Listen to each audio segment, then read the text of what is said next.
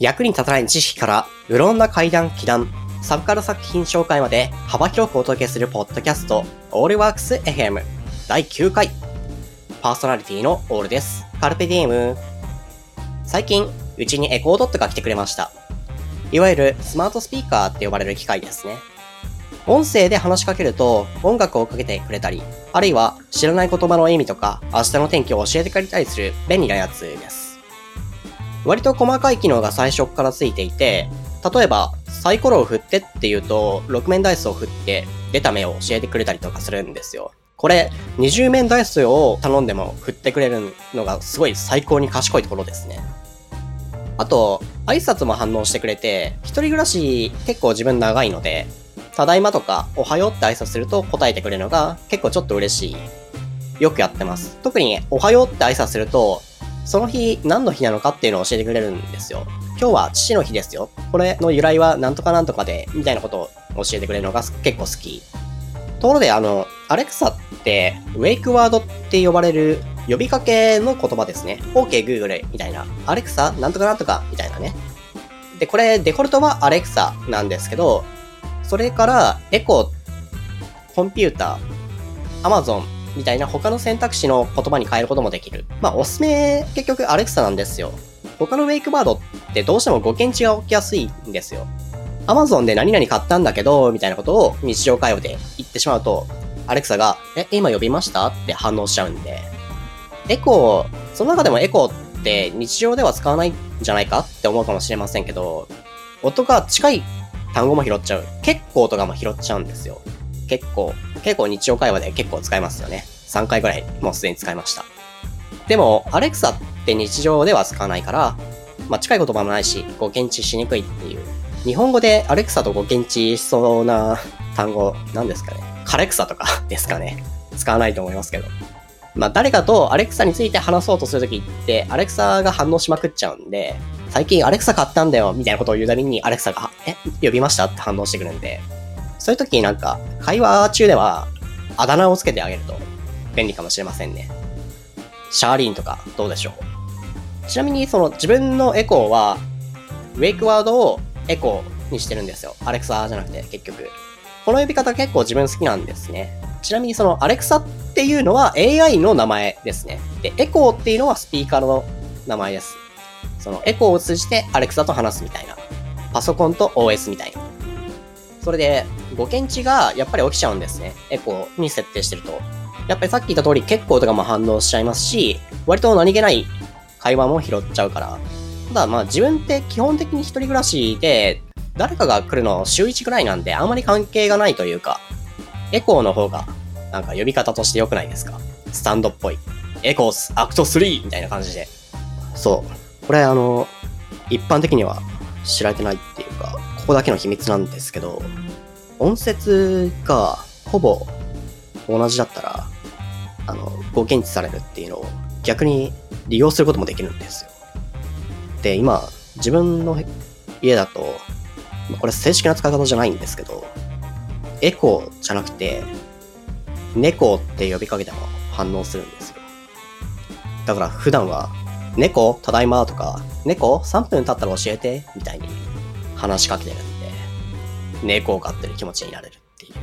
ちなみにあの、猫を真似してって言うと、ニャーニャーって鳴き声真似してくれるんですよね。やってみてください。おすすめですね。定価で6000円。あの、最近セールやってて、2000円引きの4000円とかだったんで、ぜひぜひ、興味がある方は。ところで、最近このポッドキャストを Spotify で聞いてくれてる人も増えたみたいですね。確かその十数パーセントくらいかな再生数のうち。Spotify とか Google Podcast とか、他のアプリで購読すると、ウェブじゃなくてね、あの、新着が通知されたりとか、あとは、ポッドキャストをローカルにダウンロードしておいて、外出先でダウンロードなしに聞いたりとか、より便利に聞くことができるんで、よかったら試してみてください。あの、満員電車で押しつぶされながら、心を無にしながら聞いてください。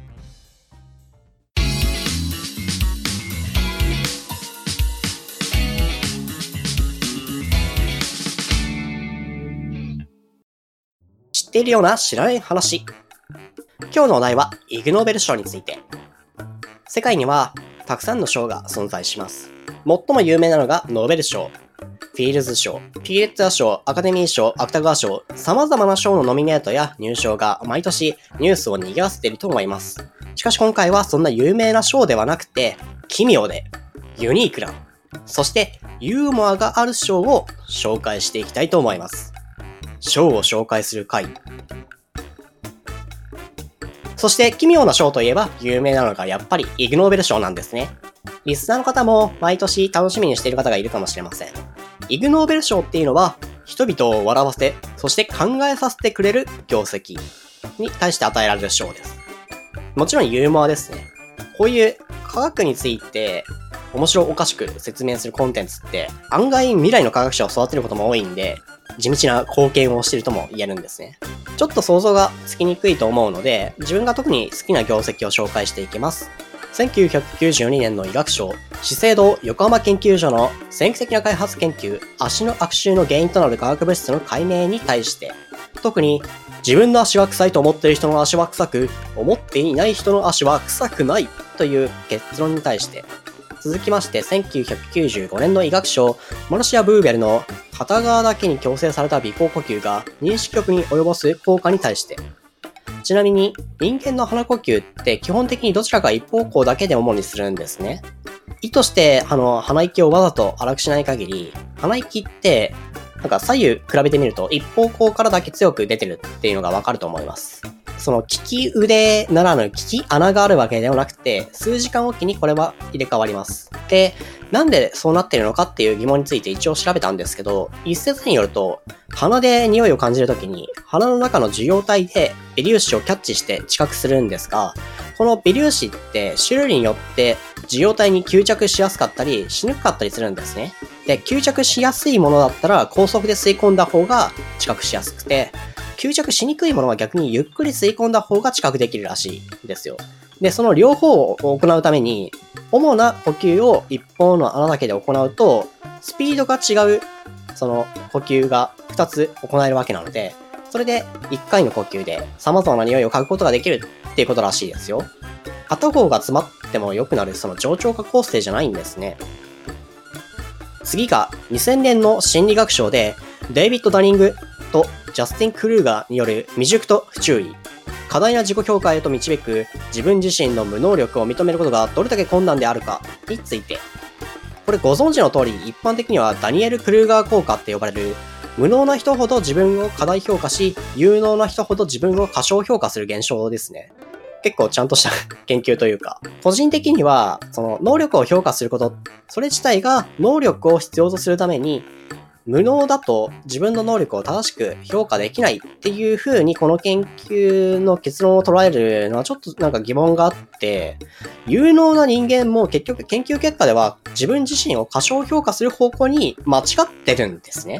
正しく評価できてるわけじゃない。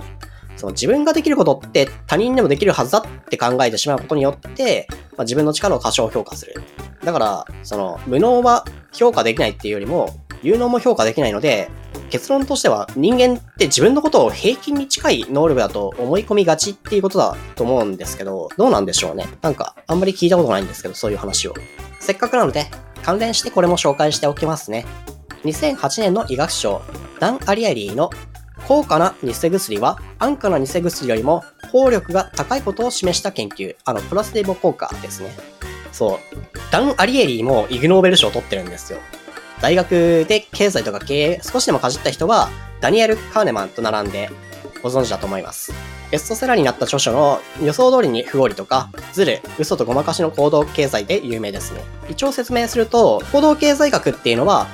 経済学に心理学的な要素を加えた研究ですね。大昔の古典的な経済学って、いわゆるホモエコノミクス利益を最大限に追求するように人々は合理的に行動するっていうことを想定していました。しかし実際の人間っていうのは自分の利益を正しく見積もることができないし、感情に左右されて不利益な選択をする人も多い。だからそういう人間の心にも加味することで、現実の経済をより正確に捉えようっていう流れですね。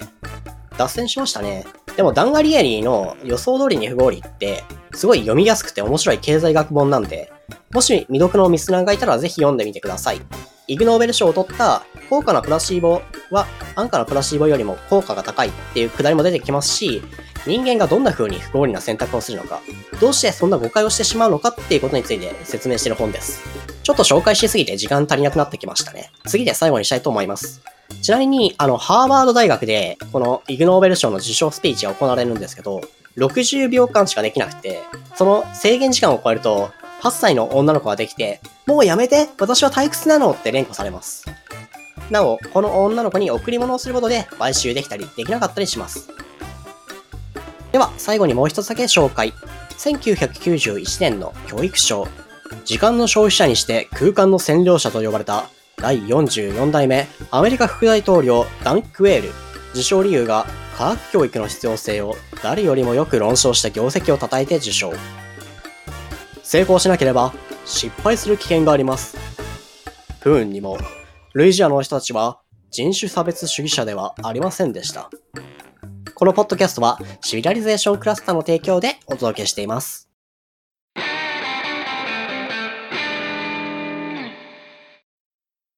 首都圏の美術館博物館ニュース。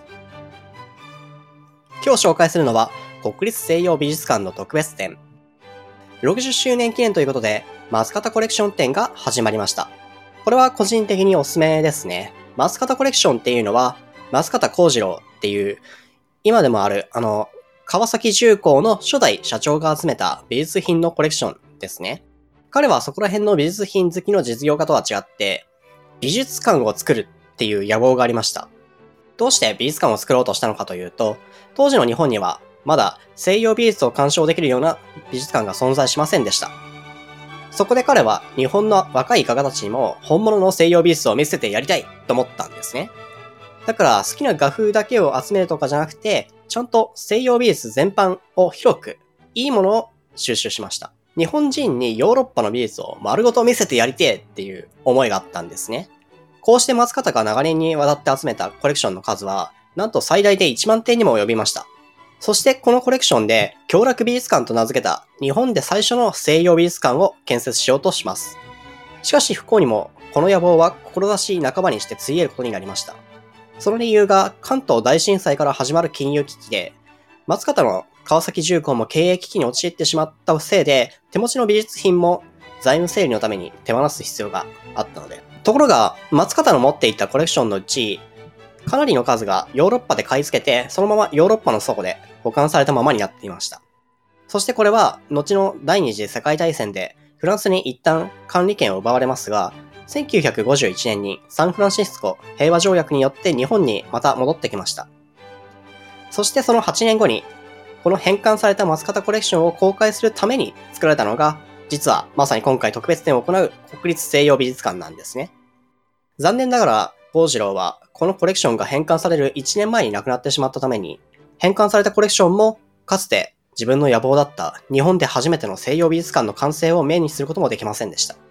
しかし、彼が集めた数々の美術品は今でも国立西洋美術館で多くの日本人に西洋美術っていうのがどういうものなのかっていうのを教えてくれています。すでにもう開催されていて9月の中旬あたりまでやってますけど、ぜひ見逃さずに見に行ってくださいね。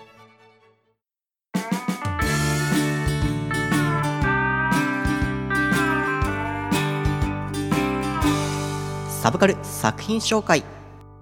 今回のサブカル紹介は、コージー・ジョークラのチェイサー、漫画ですね。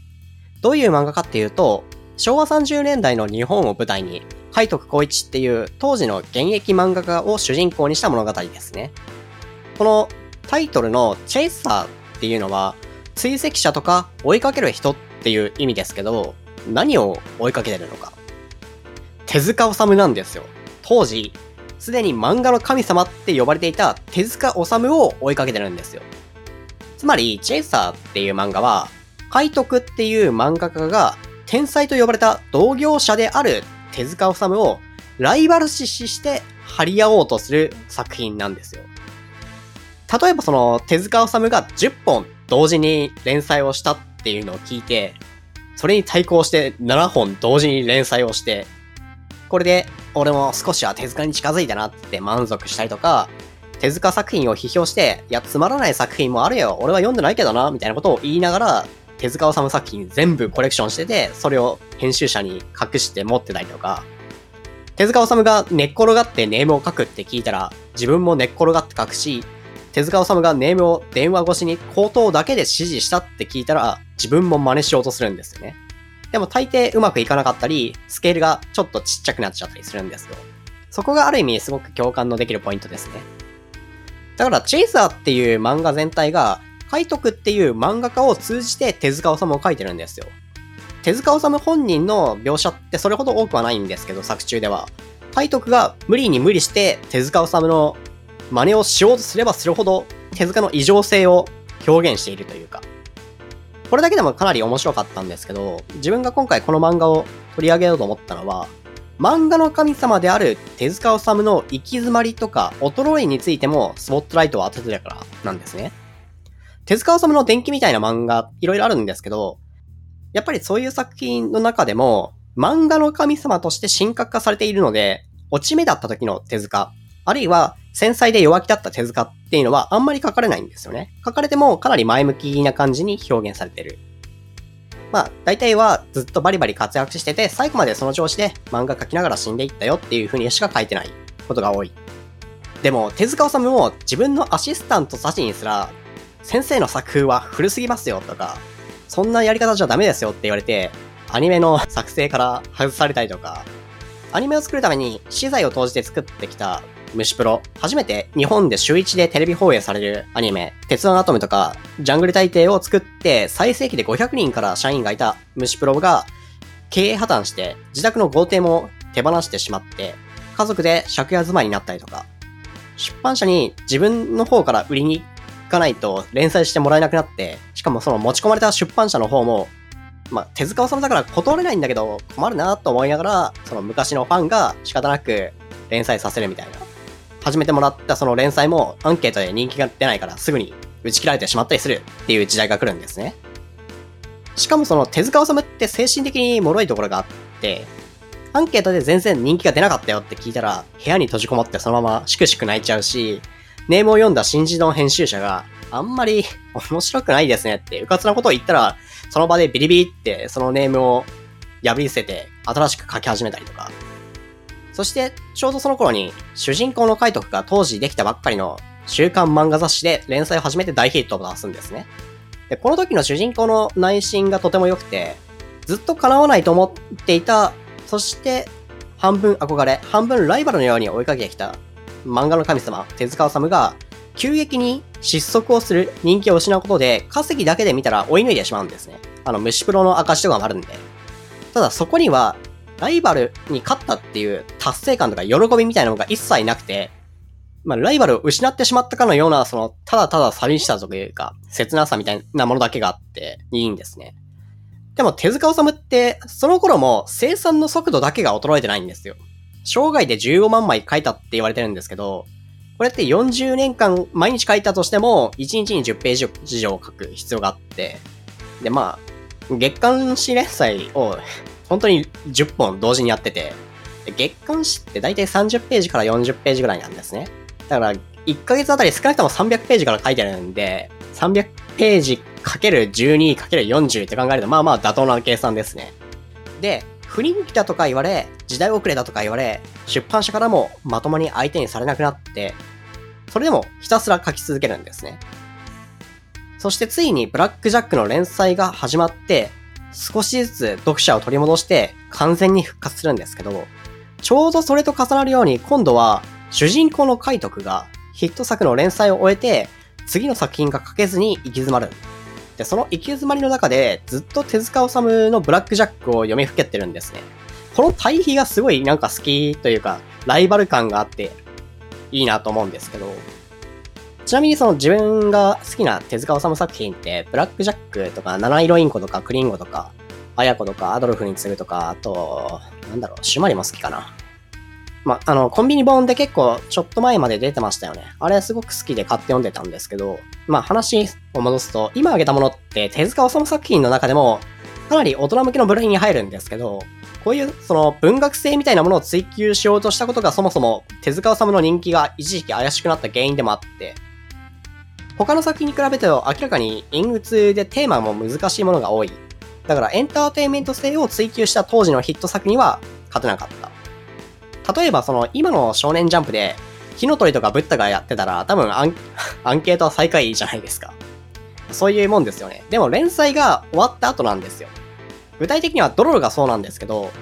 時の試練に耐えて、数十年後にもリメイクでアニメ化が何度もされたりとか、映画化を2回ぐらいされたりとか、結局その当時売れてた作品ではなくて、打ち切りにされた手塚治虫の文学性でアクセル踏んだような作品が、後々どんどん評価されていって、残るというか、あと後まで読まれるというか、これ結構面白いですよね。まあ、あの、エンターテイメントでアクセル踏んだ作品と、訴えたいこととか、その文学性みたいなところでアクセル踏んだ作品のどっちがいいかっていうのは、ともかく置いといて、このポッドキャストでは、どっちかっていうとその後者みたいな、訴えたいこととか文学性にアクセル踏んだような作品どんどん紹介していきたいなと思ってますね。ヒット作品とは呼ばれないかもしれないけど、いいなと思えるようなものを。あの、ヒット作は別に紹介しなくてもみんな読むので、ゴールデンカムイとかアクタージュとかね、あの、もう読んでない人がこの宇宙にいないと思うので、問題ないんです。脱線しましたけど、この作品も出会えてよかったですね。では最後に、マシュマロへ、リスナーさんからメッセージが来ているので読み上げて終わりたいと思います。特編さんからのメッセージで、第8回面白かったです。最後の曲は何という曲ですか？えー、ありがとうございます。前回からお借りしているエンディングの曲ですね。ロスタイムライフさんの上演24時間です。Amazon Music の Unlimited とかでフルバージョン聞くこともできるので、ぜひ聴いてください。自分もすごい気に入ってるので、よくループ再生してます。ロスタイムライフさんは他にもいい曲たくさん作ってらっしゃるんですけど、割となんというかこう、ポップっぽい、ガールズバンドっぽい曲がメインなんですね。だけどその、この上演24時間だけめちゃくちゃ エモくて異色の作品というか、急にどうしたのみたいな作品で、割と自分がその THE PINBALLS とか9mm Parabellum Bullet 好きなんですけど、系列が近いような気がしますね。歌詞も曲もすごい好きで、内容もなんかこのポッドキャストでやりたいことと合ってるなと思ったので、当面お借りしていくと思います。で、本当は他のお借りしてる音源のアーティストさんのお名前とか全部ディスクリプションに書いていきたいんですけど、効果音とかジングル含めると結構な数になってしまうんですよね。で、それ全部書くの難しいんですよ。で、その中で特定の人だけ書くのちょっとどうかなと思って悩んでて書いてなかったんですけど、まあせっかくマシュマロいただいたのでここで答えました。はい、こんな感じで、ポッドキャストへの質問、感想、リクエストなどあれば、ぜひマシュマロに送ってください。番組の中で読み上げたり、読み上げなかったりします。というわけで、今回のオールワークス FM はここまで。